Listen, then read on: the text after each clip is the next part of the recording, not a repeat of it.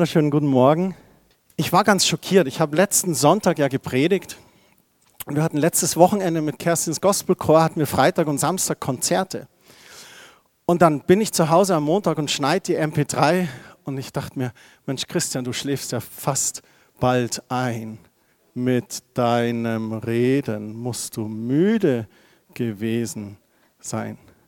Jetzt muss ich aufpassen, weil wir waren Freitag, Samstag im Rathaus beim Konzert. Jetzt muss ich schauen, dass ich hier so ein bisschen mich anschubs. Gell?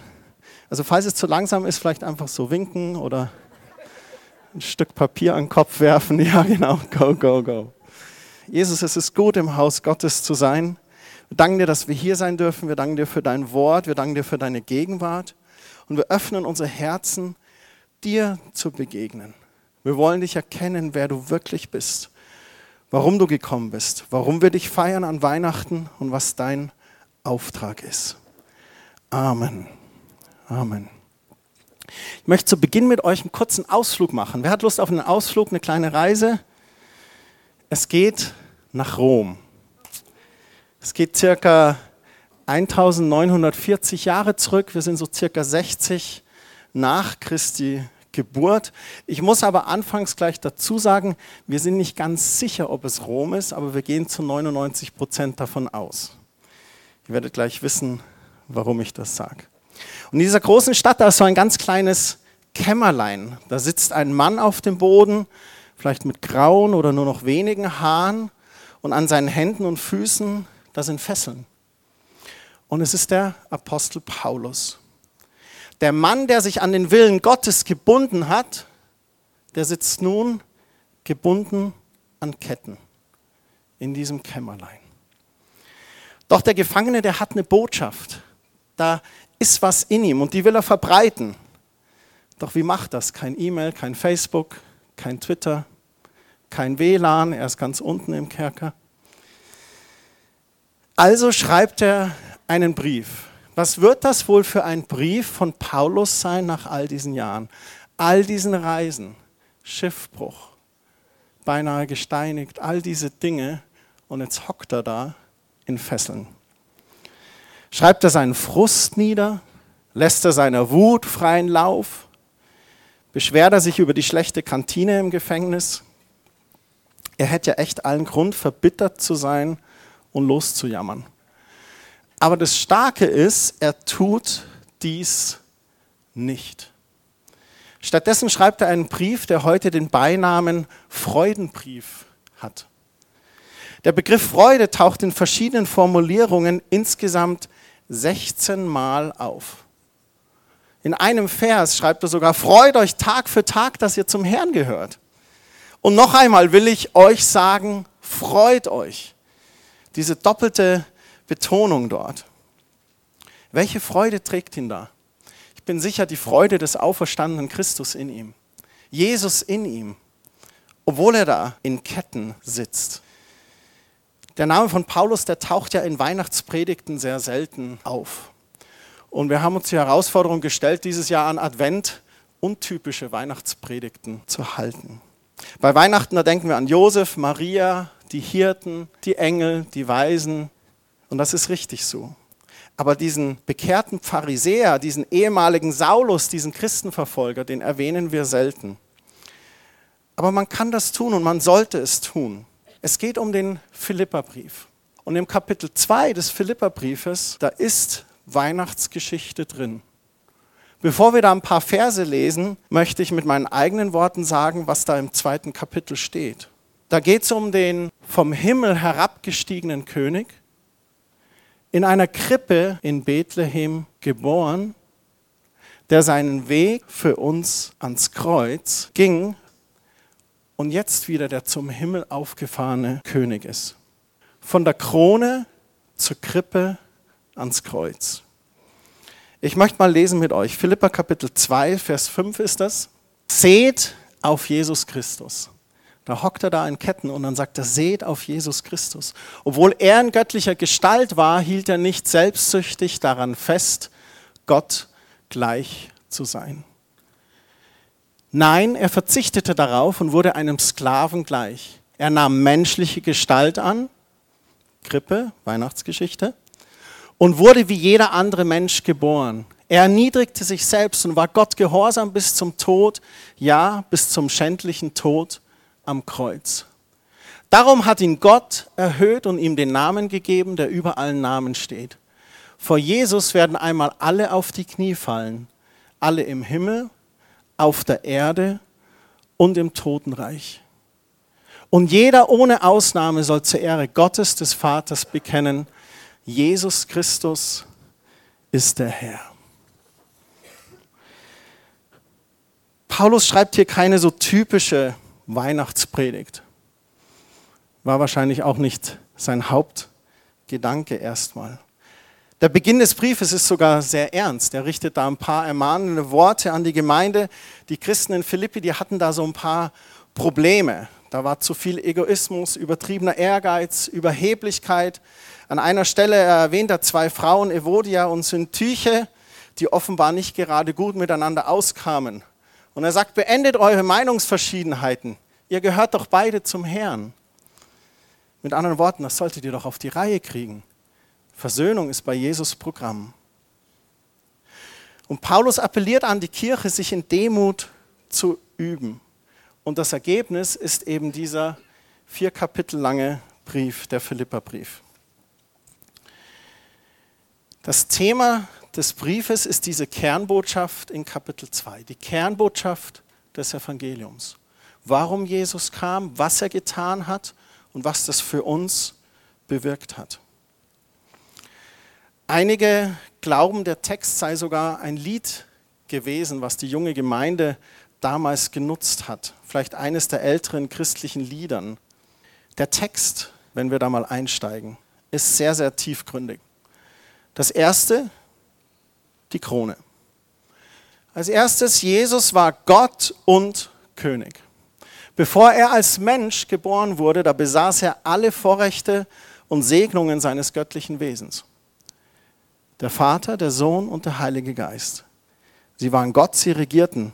Er war allmächtig. Er hatte keinerlei zeitliche oder räumliche Begrenzungen. Er war König des Himmels. Dann kam sein Auftrag, die Krippe. Und Paulus schreibt dann, dass der Christus der menschgewordene Gott ist. Derjenige, der alles geschaffen hat, gab all seine Vorrechte auf und stellte sich auf dieselbe Stufe wie ein Diener. Er machte sich gering und erniedrigte sich. Er wurde klein und hilflos. Habt ihr schon mal ein Baby auf dem Arm gehabt? Wer hat noch niemals ein Baby auf dem Arm gehabt? So, ihr habt alle schon mal ein Baby auf dem Arm gehabt. Ihr müsst mit mir so ein bisschen kommunizieren. Ich versuche einen Dialog zu führen. Und wenn du da schaust, diese Babys, die sind total hilflos. Also sie sind absolut abhängig von dir. Bedürfnisse sind noch relativ gering. Wenn sie dann älter werden, werden die Bedürfnisse größer, teurer. Schaut mal hier in den Westflügel des Gebäudes. Aber wenn die noch so klein sind, sind nicht viele Bedürfnisse. Nähe, Geborgenheit, Schlaf, Nahrung, eine frische Windel, sehr gut. Das hatte ich eigentlich erfolgreich ausgeblendet. ist okay. So, er machte sich so klein, hilflos, war auf Mutter und seinen Ziehvater angewiesen, lernte Hunger und Durst kennen und dann durchlief er all die Stadien menschlicher Entwicklung. Ist das nicht erstaunlich? Hat das alles durchgemacht. Dreckige Windeln und dann, was so alles kam. Musste lernen zu laufen und zu stehen, sich das Gesicht zu waschen, sich anzuziehen. Er wuchs, Muskeln wurden kräftiger, das Haar länger. Als Teenager kam Jesus in den Stimmbruch Er war durch und durch Mensch. Und du liest in den Evangelien ganz viel davon, dass er auch seine Emotionen zeigte. In Lukas 10 ist so eine Begebenheit, wo er in Jubel ausbrach, so echte Freude. Als er auf dem Esel nach Jerusalem ritt, da weinte er, ganz reale Tränen. Einmal war er ein bisschen verzweifelt mit seinen Jüngern. In Matthäus 17 kannst du das nachlesen. Die Jünger konnten einen kranken Sohn nicht helfen. Der Vater kam zu ihm und dann sagt er, oh Mann, wie lange muss ich das noch alles mitmachen mit euch hier? Am Kreuz rief er aus, mein Gott, mein Gott, warum hast du mich verlassen? Die Sünde der Welt lag auf ihm und er war getrennt von seinem Vater. Ich glaube, das war nicht nur so ein Satz, der sich gut anhört, das war absolute Realität. Jesus hat empfunden, gespürt, wie wir Menschen. Und da sind wir schon beim Kreuz. Der Grund von Jesu Menschwerdung ist das Kreuz. Im Vers 7 haben wir gelesen, dass er einem Sklaven gleich wurde. Alle göttlichen Privilegien abgelegt. Alle Königswürden abgelegt. Er wurde wie wir, damit er uns dienen könnte. Und er kam in diese Welt, um uns seine Liebe und seine Zuneigung zu zeigen. Wir haben bei uns zu Hause eine Krippe aufgebaut. Die Hirten haben sich schon drumherum versammelt. Josef und Maria sind sogar schon da. Das Jesuskind ist noch oben im Dach versteckt, ist ja noch nicht geboren. Dieses Kindlein in der Krippe, das ist immer so niedlich. Ne? Ich weiß nicht, ob ihr eine Krippe habt. Ich liebe Krippen. Ich finde das immer toll, auch so große Krippen zu sehen. Und da liegt er da so drin, so klein und niedlich. Und du würdest ihn gern lieben, Zuneigung zeigen, liebkosen, schauen, dass alles in Ordnung ist. Bei unserem ersten Kind, da haben wir, pst, nein, nicht und leise und pst, Rebecca schläft und so. Du tust alles, damit es diesem kleinen Bündel gut geht. Und das Interessante ist, Jesus wurde dieses Bündel für uns, um uns seine Liebe und Zuneigung zu zeigen. Aus Liebe zu uns kam er in diese Welt. Aus Zuneigung zu uns wurde er Mensch. Er hätte viel dagegen tun können, aber er hat sich hingegeben als Diener für uns. Ich meine, als die Menschen ihn verspotteten, da hätte er doch einfach zu ihnen sagen, fahrt den Abhang hinunter wie die Schweine oder werdet zu Steinen oder hätte so Blitze so, song. Hat er nicht gemacht, er hat es über sich ergehen lassen. Oder die Soldaten, die haben ihn bespuckt. Da hätte er doch einfach so Avenger-mäßig oder Matrix-mäßig einfach die Spucke umdrehen und Hat er nicht gemacht. Ich will das jetzt nicht in die Banalität führen. Ich möchte einfach zeigen, dass die Leute ihn verspottet haben, ihn bespuckt haben, ihn für verrückt erklärt haben, ihn geschlagen haben, gegeißelt haben. Und er hätte die Macht und Kraft gehabt, das alles zu unterbinden, aber er hat es nicht gemacht. Er tat genau das Gegenteil. Er war Gott gehorsam bis zum Tod, ja bis zum schändlichen Tod am Kreuz eine absolute Hingabe und Gehorsam zum Vater. Von der Krone im Himmel über die Krippe in Bethlehem zum Kreuz in Jerusalem. Was geschah da an diesem Kreuz? Gott hing an diesem Kreuz. Gott ließ sich daran festnageln und auspeitschen. Gott ertrug die Schande.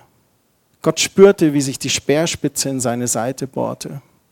Dann hauchte er sein Leben aus und starb stellvertretend für uns.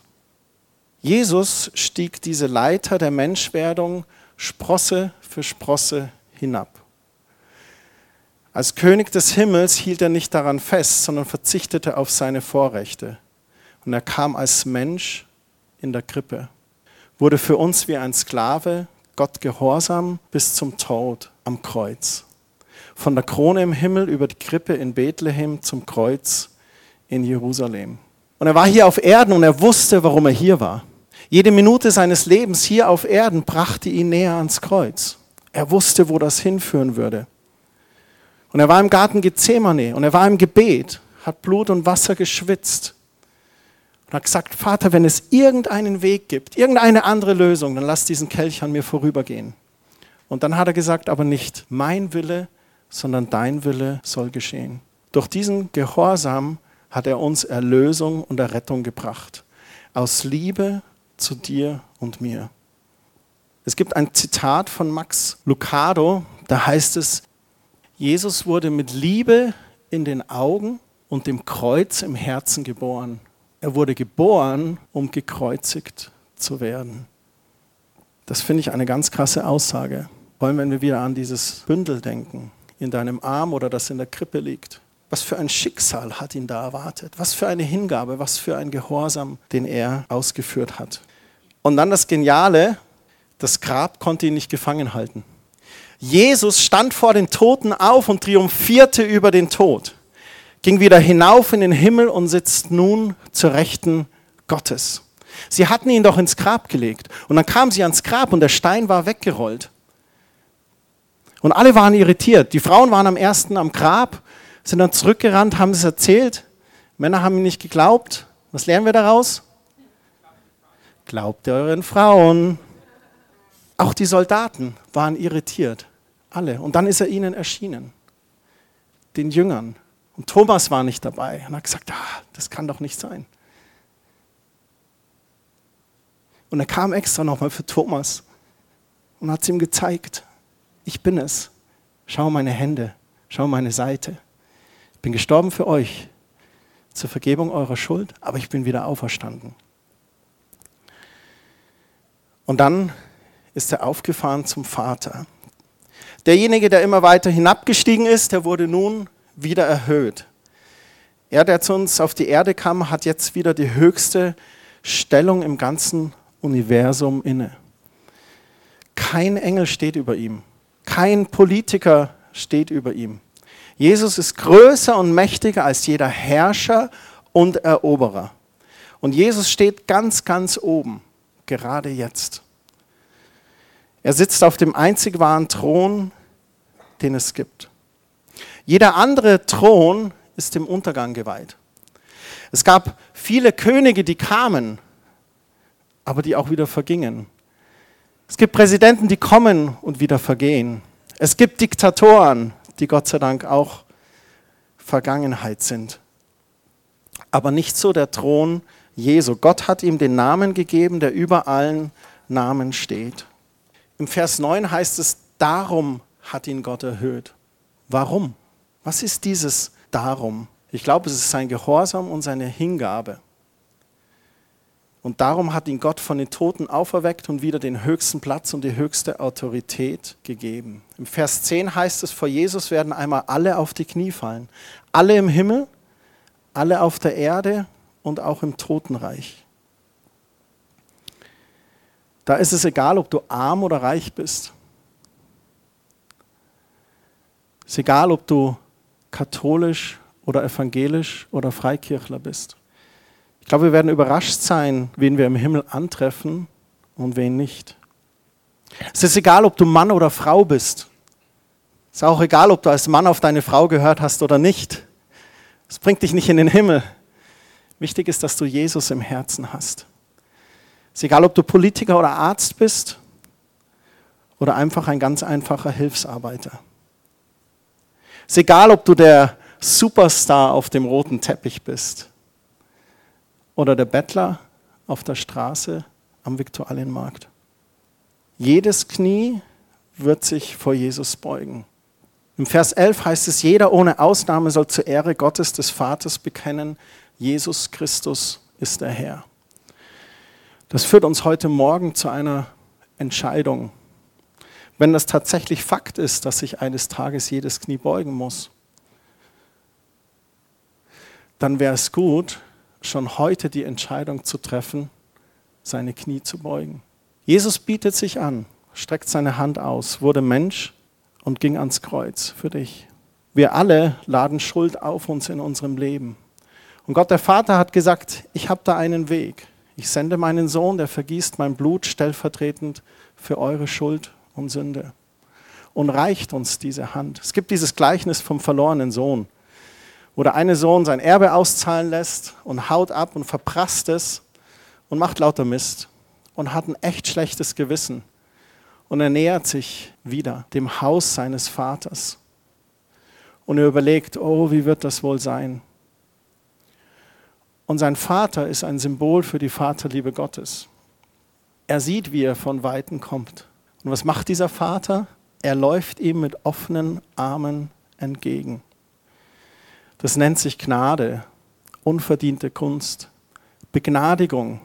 Jemand anders hat deine Begnadigung erwirkt. Jesu Blut hat für deine Schuld und Sünde bezahlt. Und er reicht dir deine Hand und sagst, willst du sie nehmen?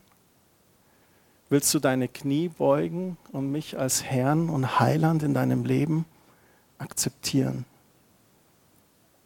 Vielleicht bist du heute Morgen hier und es ist alles gerade so ein bisschen lauwarm. Du weißt genau, wovon ich spreche. Es ist weder kalt noch brennend, sondern nur so lauwarm. Und es ist gar nicht gut. Die Schrift sagt sogar, ich wünschte, dass du kalt oder heiß wirst. Aber dieses Lauwarme, das verabscheue ich. Vielleicht bist du gerade in Kompromissen verstrickt. Du weißt, dass jedes Knie beugen wird. Dann tu das doch heute Morgen einfach und komm wieder zurück zu Jesus. Mach reinen Tisch mit ihm. Bitte ihn um Vergebung. Du kennst ihn, du weißt, er vergibt dir gerne. Wenn es dich betrifft, dann nimm dir das wirklich zu Herzen. Gott liebt dich und nichts ist so schlimm, als dass es dich trennen kann von deinem Vater. Ich hatte ganz kurz noch einen Eindruck dazu, und zwar eigentlich auch schon während der Predigt, und es passt gerade so perfekt dazu irgendwie. Und zwar sind mir zwei Dinge richtig rausgesprungen. Und das eine ist so, dass Jesus gesagt hat, dein Wille, nicht mein Wille. Und ich weiß nicht, vielleicht gibt es manche Leute, die haben einen Bereich in ihrem Leben, wo es ihnen extrem schwer fällt, so die Knie zu beugen. Und vielleicht musst du das deinem Vater heute sagen. Oder vielleicht musst du auch noch mal drüber nachdenken, kann ich das sagen? Was hält mich ab davon? Und das andere ist, vielleicht geht es dir wie diesen Thomas und du denkst dir, ich habe Fragen. Gott, ich weiß eigentlich nicht, wer du genau bist. Ich, ich habe dich nicht erlebt in dem Bereich. Es steht in einem Wort, aber ich habe es nicht erlebt. Aber ich will es trotzdem glauben. Ich will nicht mehr zweifeln. Und Jesus will sich mitteilen. Jesus ist für Thomas zurückgekommen. Und genauso will er dir begegnen. Ich bin mir ganz, ganz sicher, dass er dir in deinen Fragen begegnen möchte. Und das möchte ich dir einfach heute zusprechen, dass du einfach mutig zu ihm kommen darfst, egal wo du gerade stehst. Wir wollen jetzt einen Moment der Stille anbeten, in dem ihr einfach reflektieren könnt über das, was gesagt wurde. Und auch reflektieren könnt, wo steht ihr gerade mit Jesus.